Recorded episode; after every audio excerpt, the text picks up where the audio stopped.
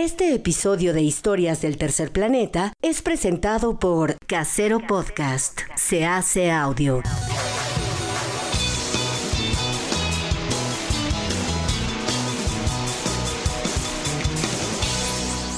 En Casero Podcast te traemos las historias que merecen ser escuchadas.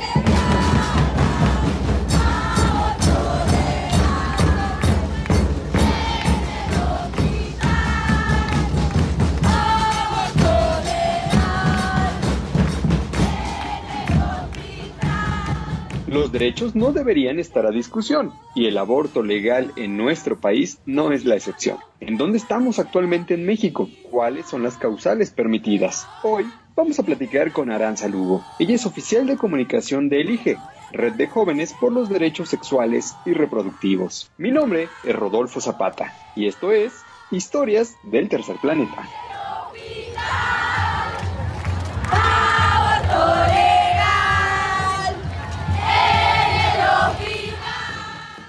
Y por eso me da mucho gusto saludar a Aranza Lugo. Ella es oficial de comunicación en la red de jóvenes por los derechos sexuales y reproductivos AC, también conocida esta organización como Elige. ¿Cómo estás, mi querida Ara? Hola, muy bien, gracias, muy contenta de estar acá. Qué bueno, porque hoy nos atañe una plática muy interesante. Pero quiero empezar a que nos cuentes cuál es el trabajo de Elige, cuántos años ya tienes en esta organización, cuántos años tiene la organización, a qué se dedican. Bueno, Elige es una organización que tiene ya más de 20 años trabajando por los derechos sexuales de las personas jóvenes desde la perspectiva de juventudes y feminista. Trabajamos eh, en el país y también a nivel regional en dos articulaciones de las que somos parte. Una es REDLAC, la Red Latinoamericana y Caribeña de Jóvenes por los Derechos Sexuales y Reproductivos, y la otra es la Alianza Latinoamericana y Caribeña de Juventudes. Eh, tenemos acá cuatro áreas de trabajo. Una es gestión del conocimiento, donde hacemos investigación. Otra es incidencia política. Otra es formación, donde ahí tenemos algo que se llama el Team Elige, que es un grupo de adolescentes y personas más jóvenes que nosotras, que ellos, eh, ellos y ellas se capacitan en temas de derechos sexuales y luego van a replicar, a dar pláticas y charlas en este, talleres y todo en otras escuelas como secundarias, preparatorias sobre el tema de derechos sexuales y el área de comunicación para la incidencia política, que es de la que soy parte ya hace, ya voy a cumplir dos años en octubre, ahí, ahí estamos. Escuché esto del Team Elige y se me hace una iniciativa padre, pero dices muy jóvenes, o sea, pero secundaria, prepa, ¿no será que será bueno que empecemos ya desde la primaria a dar estos, esta información educativa? Sí, la educación integral en sexualidad sin duda debe estar desde edades mucho más tempranas, pero bueno, o sea, nuestra organización está enfocada a personas jóvenes y también porque parte del enfoque de la organización y también porque es bastante complicado que en esos niveles eh, educativos en primarias te dejen entrar como organización o como quien sea a dar información sobre, sobre derechos sexuales, ¿no? Igual con todo esto de los PIN parental y así, tanto padres de familia como las propias eh, instituciones, las escuelas, se oponen muchísimo a que haya este tipo de educación, pero sí, sin duda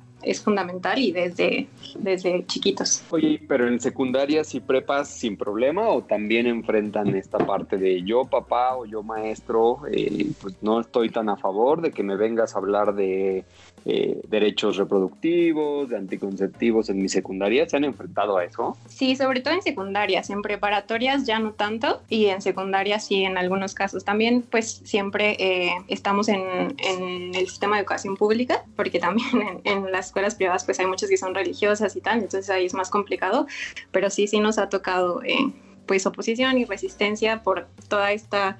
eh, pues ideología errónea que hay sobre la educación in- integral en sexualidad, que se inventaron este mito, por ejemplo, de, de la ideología de género y tal, que, que ni siquiera existe y no es una cosa que nosotras estemos promoviendo, pero de ahí se Mm. agarran para, para impedir que, que se dé educación. Ok, ¿Cuáles son las redes sociales o dónde las siguen, dónde se enteran de muchas más actividades y de las cosas que están haciendo como organización? Eh, en redes sociales estamos en todas, en Facebook y Twitter nos encuentran como arroba eligered, en Instagram estamos como arroba jóvenes y nuestra página web es www.eligered.org. Ok, ¿cuáles son los proyectos que están impulsando ahorita? ¿Qué, qué viene? ¿Qué está en la agenda? Pues precisamente sobre el tema, tenemos ahora un proyecto que nos tiene muy, muy emocionadas y que estamos nosotras empezando a trabajar en el tema del aborto. Entonces, en septiembre vamos a tener una sorpresa muy especial, el 28 de septiembre, en el marco del Día de Acción Legal por el Aborto Legal, Seguro y Gratuito. Eh, vamos a estar dando ahí algunas pistas por redes sociales, entonces manténganse muy al pendiente. Ya les dije cómo pueden encontrarnos, vamos igual a regalar algunas cosas, vamos a tener dinámicas muy padres para que estén ahí al pendiente. Se viene un lanzamiento bueno, o sea, viene algo padre, viene algo en favor del aborto, obviamente. Entonces hay que estar pendientes para todas las edades. Sí, sí, sí. Bueno, estamos eh, enfocadas, te digo, en, en adolescentes y personas jóvenes, pero es información que puede consultar cualquier persona que le interese el tema y que quiera conocer un poco más. Vamos a estar ahí. Mi querida Ara, este podcast tiene pausas musicales y es momento de hacer la primera de ellas. Pero yo sé que escogiste una rola que quiero que tú presentes, así que ¿qué vamos a escuchar el día de hoy? Pues fue difícil para mí escoger dos canciones porque, o sea, no por cliché, pero la verdad es que yo sí escucho casi de todo. Pero, eh, pues por el tema decidí escoger Ni Una Menos de Rebeca Lane. Ella es de Guatemala, es rapera y es una canción que me gusta un montón porque Ni Una Menos es una consigna que nos une en América Latina y además me gusta mucho que Rebeca ha sido de las pioneras en entrarle al rap y como a reivindicar esta industria que parecía de hombres y que era pues muy machista y violenta. Poco a poco hay más mujeres que se van abriendo camino y cada vez ves más mujeres raperas y feministas y pues ya me callo y les dejo que disfruten ni una menos. Ni una menos a disfrutar y regresamos a historias del tercer planeta. Quisiera tener cosas dulces que escribir, pero tengo que decidir y me decido por la rabia. Cinco mujeres hoy han sido asesinadas y a la hora por lo menos 20 mujeres violadas. Eso que solo es un día en Guatemala, multiplícalo y sabrás por qué estamos enojadas. No voy a andar con pinzas para quien no entienda que esto es una emergencia y estamos preparadas. No soy pacifista, no me exijan cosas que no ofrezco, no pedí un pedestal ni lo merezco. Soy como las otras hartas de andar con miedo agresiva porque es la forma en que me defiendo. No tengo privilegio que proteja este cuerpo en la calle, creen que soy un blanco perfecto, pero soy negra como mi bandera y valiente en nombre mío y en el de todas mis bisabuelas. La curandera que murió de tantos golpes porque el hombre que la amaba realmente la odiaba. La otra que fue abandonada con un hijo y cuando se enfermó tuvo que mandarle un hospicio. Esto va por mí porque a los 15 años me atravesó la cara un golpe desde su mano. Porque ningún humano se hizo presente el día que un delincuente me dejó el pezón marcado. Esto va por la niña de 9 años obligada a un embarazo porque la violó su hermano. Una niña sin derechos porque el clero considera que el aborto es peor que lo que le han hecho. Me remito a los hechos, no voy a explicarle con dibujos a ningún macho de esos que creen que con su intelectualidad nos van a venir a educar sentados en sus privilegios. No tengo privilegio que proteja este cuerpo en la calle, creen que soy un blanco perfecto, pero soy negra como mi bandera y valiente en nombre mío y en el de todas mis bisabuelas. Ah.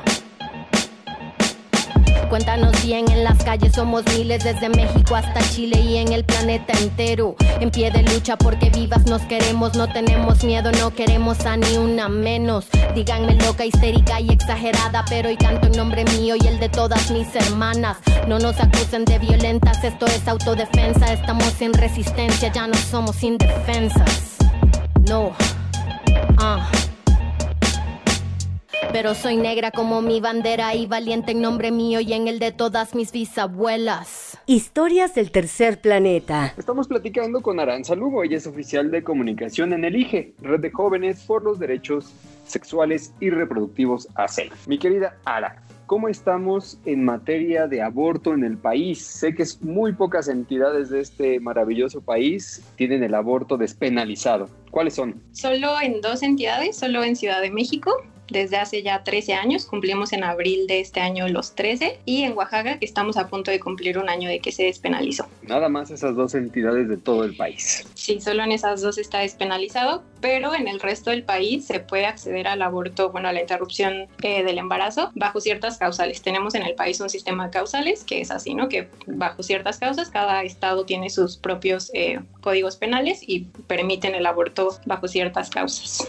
Oye, yo tengo la impresión de que fuera de esta ciudad, de la Ciudad de México, de Chilangolandia, pues vivimos en una burbuja. Entonces, fuera de aquí, yo no sé la cantidad de atropellos, de negativas que enfrentan las mujeres. Eh, ¿Tienes tú algunos ejemplos o barbaridades que uno se entera y que a veces lee en la prensa que, pues, así sean, con, a veces hasta con estas causales de violaciones, no sé si las dejan abortar, por ejemplo? Sí, en realidad, bueno, es que eh, la pregunta podría responderla como en dos sentidos, en, de cómo está en el país. Uno es en nuestros marcos legales, que en nuestros marcos legales eh, la verdad es que sí ha habido avances y poco a poco ahí vamos y no somos de, los peores contextos, obviamente tampoco de los mejores, nos falta mucho, pero en los marcos legales pues ahí vamos y hay eh, leyes que garantizan el acceso a la interrupción del embarazo bajo este sistema que te digo de causales. Pero en el tema de la criminalización social es cuando ahí hay un, un gran obstáculo porque choca con, la, con, con, las leyes que tenemos, porque aunque nuestras leyes sí respaldan eh, que se pueda acceder a la interrupción del embarazo,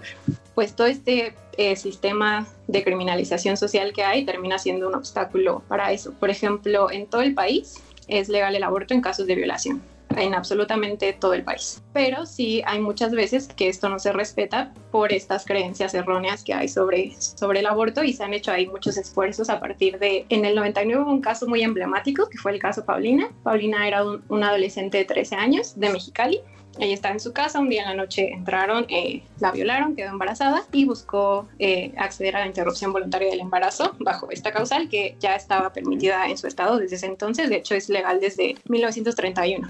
El, okay. la causal por este por violación, o sea, desde el siglo pasado ya era legal, en Mexicali en ese entonces era legal, y aún así se enfrentó a una serie de obstáculos que nunca la, la dejaron abortar, se metió el fiscal del estado, el director del hospital público al que quiso ir, eh, la llevaron a, le llevaron grupos antiderechos, un sacerdote, estos grupos le pusieron estos videos que les encantan de, de abortos que son falsos y que pues son muy violentos, con sangre y todo, y eh, ella, o sea, ella insistió, fue un proceso como de dos meses en el que ella y su, y su familia insistían en que ella quería hacerse la interrupción voluntaria del embarazo, pero le iban poniendo trabas y trabas y trabas, y ya lo último que le dijeron fue, bueno, es que si se la realizamos, su hija pues corre peligro de muerte y puede que nunca pueda tener hijos, entonces pues terminaron asustándolas y ellas desistieron. Pero después de esto, Paulina eh, puso una queja ante la Comisión Interamericana de Derechos Humanos, que la ganó, uh -huh. y a partir okay. de ahí se, tenemos la NOM 046, que es la norma oficial 046, que protege a las víctimas eh, de violación para que puedan acceder a esta interrupción voluntaria del embarazo, y en 2016 se hizo una actualización para que puedan uh -huh. acceder a, a, la interrupción voluntaria sin, ya ni siquiera eh, tienen que denunciar, porque antes se criminalizaba más a las mujeres, cuando mujeres o personas gestantes que querían eh, realizarse una, una ILE, este, de bueno, pero preséntame la denuncia, este, no, no te creo, y entonces, bueno, la, NOM, trabas, la actualización a la NOM 046, ajá, resuelve eso, que básicamente dice, bueno, ahora cualquier mujer o persona eh, gestante que quiera realizarse la interrupción voluntaria del embarazo porque fue víctima de una violación, lo puede hacer, su palabra y voluntad es suficiente, no tienes que presentar ninguna denuncia ante el MP ni nada, el personal médico no está obligado a corroborar que efectivamente te hayan violado, simplemente su obligación es realizarte el procedimiento y si ellos no lo pueden hacer, tienen que referirte a una clínica donde sí te lo puedan hacer. Claro, porque está esta objeción de conciencia médica que si yo no, pero la ley o el hospital o el sistema de salud pública tendrá sí, que que ahí igual ha habido mucha confusión de qué es la objeción de conciencia.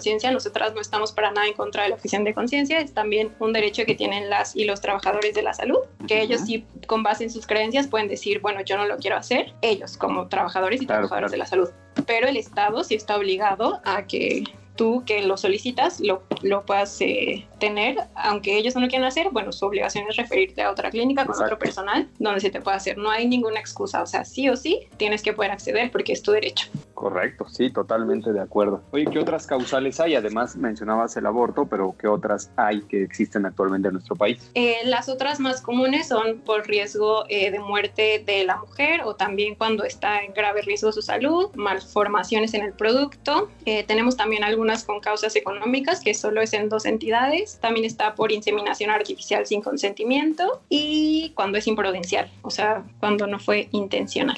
Oye, esa, esa de inseminación este, artificial eh, contra su voluntad es de lo más creepy que he escuchado, pero me imagino que hay casos. Sí, también, y, y la tenemos solo en, en dos de las entidades. Querida Ara, ¿cómo estamos? Pero a nivel global, o sea, México, insisto yo, la Ciudad de México me, da esperanza y yo veo tantos años que ya se ha implementado este abor- esta interrupción legal del embarazo y veo las marchas feministas y veo a mis familiares, amigas empoderadas y me gusta. Pero ¿cómo estamos fuera de esta ciudad? Sé que no es así todo el país, pero ¿cómo estamos en comparación con otros países, por ejemplo? Pues en comparación, por ejemplo, con Europa, muy, muy atrasados, ¿no? Porque en Europa casi en todos los países es legal. En el continente, México estamos como ahí en medio, porque bueno, Canadá y Estados Unidos eh, lo legalizaron desde el siglo pasado, pero en comparación, por ejemplo, con Centroamérica, Centroamérica es uno de los peores contextos, es donde hay criminalización más grave, hay casos horribles, incluso ya no solo por aborto voluntario, sino por emergencias obstétricas, que son abortos involuntarios, mujeres que ni siquiera sabían que estaban embarazadas, eh, de pronto tienen estas emergencias y pues tienen un aborto espontáneo y las encarcelan y es una criminalización terrible. Hay casos bien, bien feos. Uno es el de Manuela, ella murió en la cárcel incluso, tuvo cáncer y fue revictimizada y, y fue un caso terrible. Y en Sudamérica igual está... Eh, no está legalizado en la mayoría de los países. Eh, Uruguay apenas eh, lo legalizó en 2013.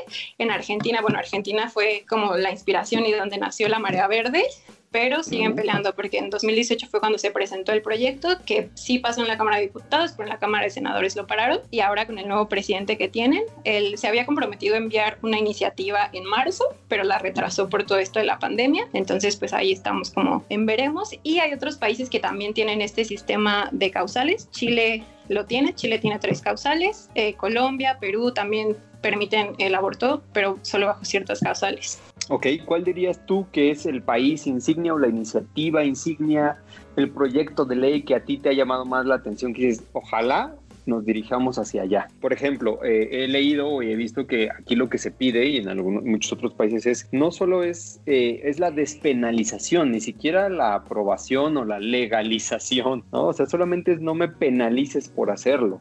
Sí, bueno, acá lo que pedimos son las dos. Una es la despenalización, porque la despenalización lo que implica es que el aborto salga del Código Penal, que deje de ser un delito, porque no es un delito, es solamente un derecho y un tema de salud pública, no va para nada en un Código Penal. Eso es lo que hace la despenalización, ¿no? Sacarlo del Código Penal y que entonces no haya quienes sean criminalizadas por abortar. Y por otro lado está la legalización, que es crear todas las políticas públicas necesarias para que sea garantizado como un derecho. Cuando sucedió en Ciudad de México en 2007 fue así, se hizo la reforma al Código Penal y se hizo también una reforma a la Ley de Salud para que fuera ofrecido como un servicio de salud pública. Y sobre cuál es el ideal, Eh, pues es difícil, no lo sé, o sea, el ideal son esas dos, la despenalización y la legalización, pero incluso esta legalización tampoco es como, como pura, digamos, no sé cómo decirlo, o sea, porque de todos modos está limitada a un sistema de plazos, ¿no? Que son las 12 semanas, no es que puedas absolutamente decidir con libertad sobre tu cuerpo, porque de todos modos hay una regulación del Estado que te pone un tope a las 12 semanas. Claro, correcto. Y hay lugares donde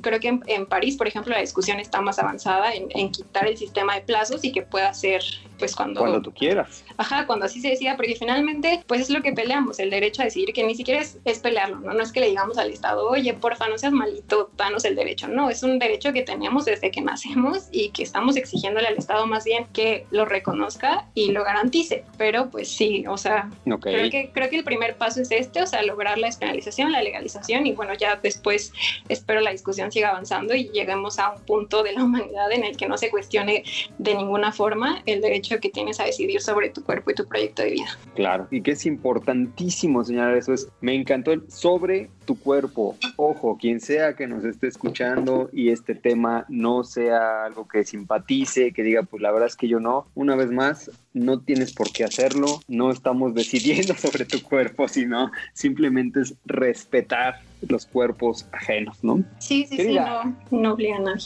Dime. Vámonos a la segunda rolita. ¿Qué elegiste ahora? Elegí otra canción por el mes y porque, como les contaba, tenemos un proyecto en el IGI que vamos a lanzar este 23 de septiembre. Entonces, estamos muy emocionadas, yo estoy muy contenta y este mes, después de los meses terribles que hemos vivido por la pandemia, este mes me tiene muy emocionada por este proyecto y por eso escogí una canción feliz para esta parte, September. me gusta mucho para bailar y pues ya los dejo para que la escuchen Vamos a escuchar September. Súbale en este momento, súbale a los audífonos, súbale al coche. Si va en el metro, baile como ridículo, aunque se le queden viendo feo. Si va en el coche, grite, cante, haga su karaoke. Y si está en casa, no importa, aunque los vecinos se quejen un poquito. Disfrute estos minutos de September y regresamos a historias del tercer planeta.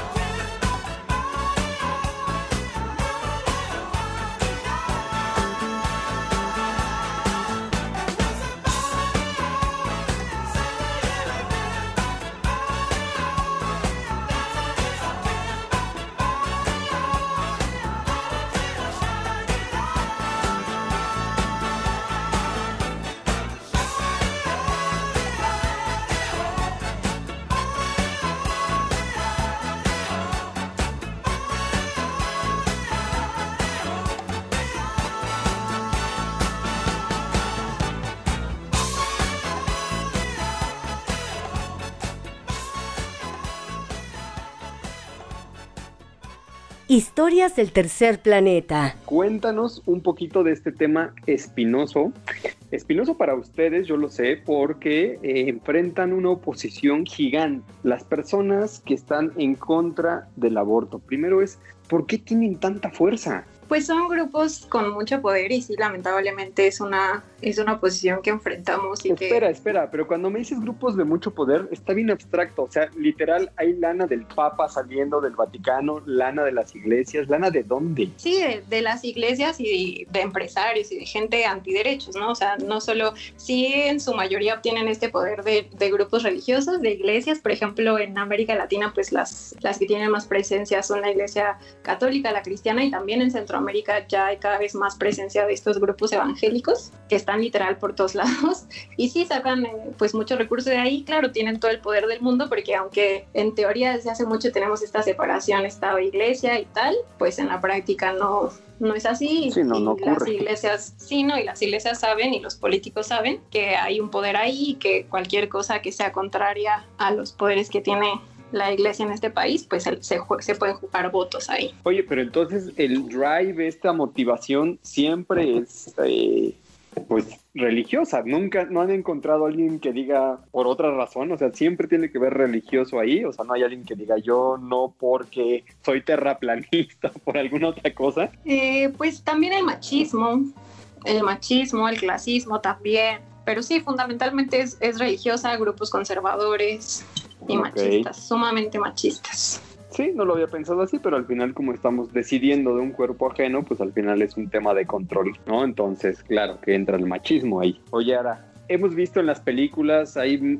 eh, no muchas películas tocan el tema, no abiertamente y no tan taquilleras, pero hemos visto algunas y recuerdo en este momento Juno. Eh, Juno, donde ella quiere ir a, a practicarse este aborto, a interrumpir su embarazo, y encuentras estas organizaciones afuera con pancartas, marchando, eh, diciendo, ¿qué tanto en su experiencia saben que esto influye a la mera hora cuando estas chicas se acercan esta- a estas clínicas? ¿Cómo influye? ¿Va más allá de la pancarta? ¿Utilizan eh, este, bocinas? ¿Qué, qué es lo que pasa ahí? Sí, influye, influye mucho y quiero aprovechar esta oportunidad. Yo aprovecho cada oportunidad que tengo para decir esto, que por favor, por favor, dejemos de llamarles pro vida, porque esos grupos están a favor de todo menos de la vida. O sea, la vida no les importa y la discusión no va por ahí. No estamos discutiendo la vida de lo que sea que ellos consideren vida, estamos hablando de los derechos de las mujeres y personas gestantes, ¿no? Entonces, por favor, no les llamemos pro vida, son antiderechos porque lo único que están es en contra de los derechos de las mujeres. Y sí, y... em,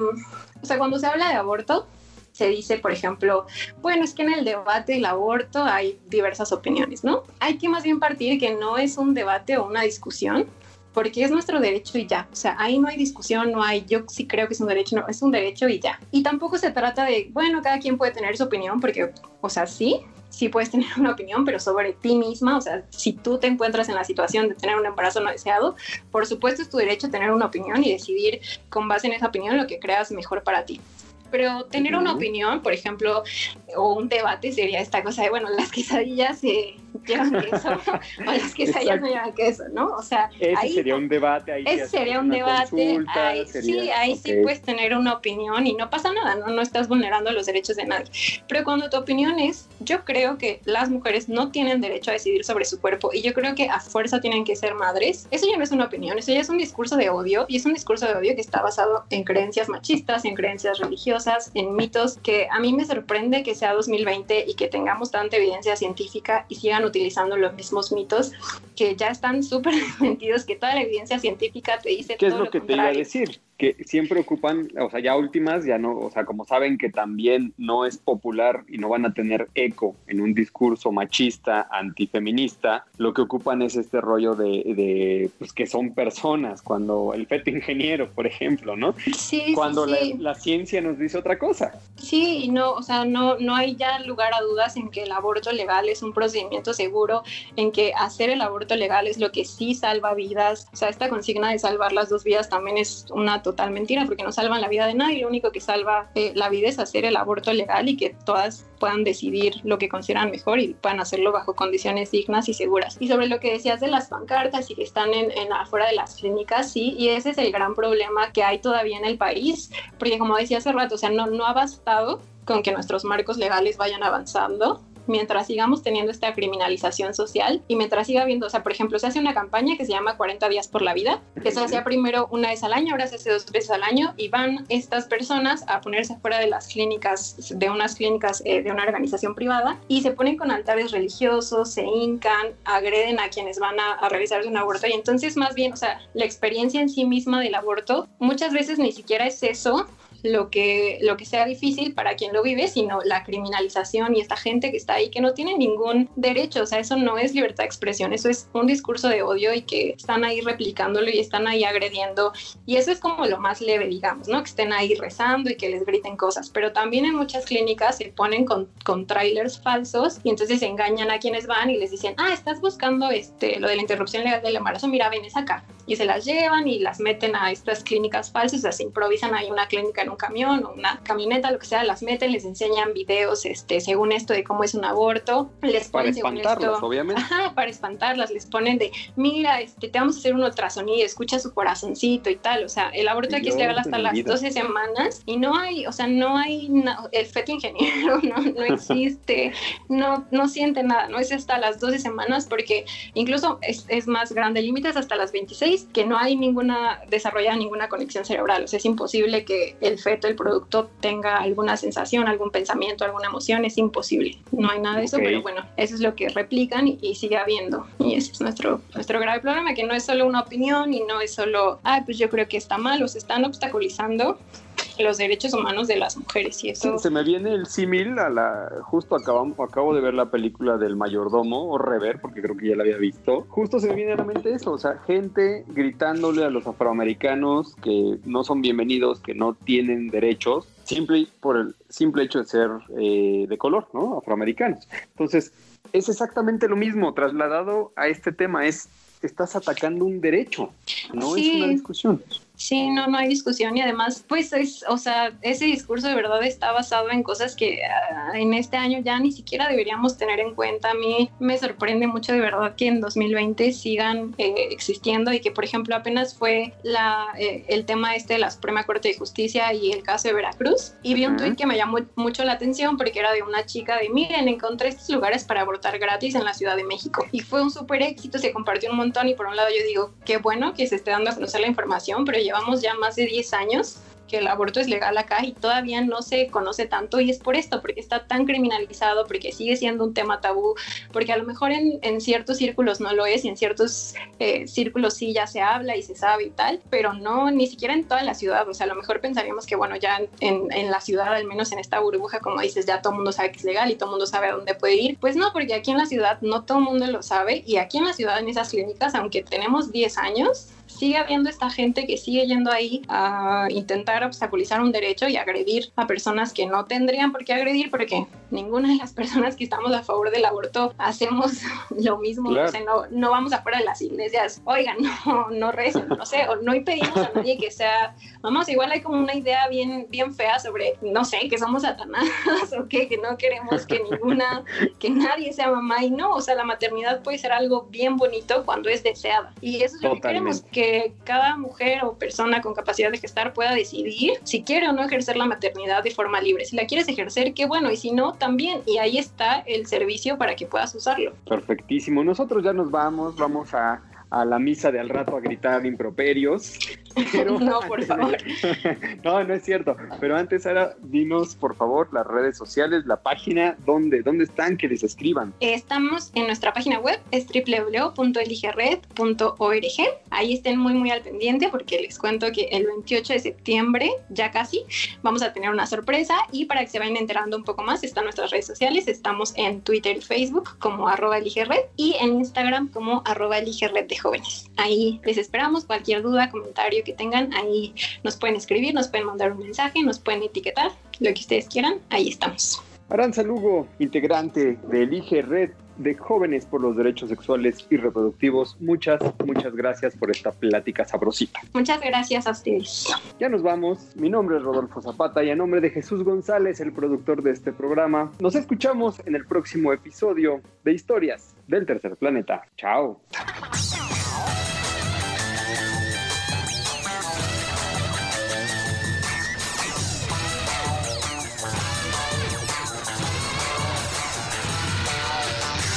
Historias del tercer planeta.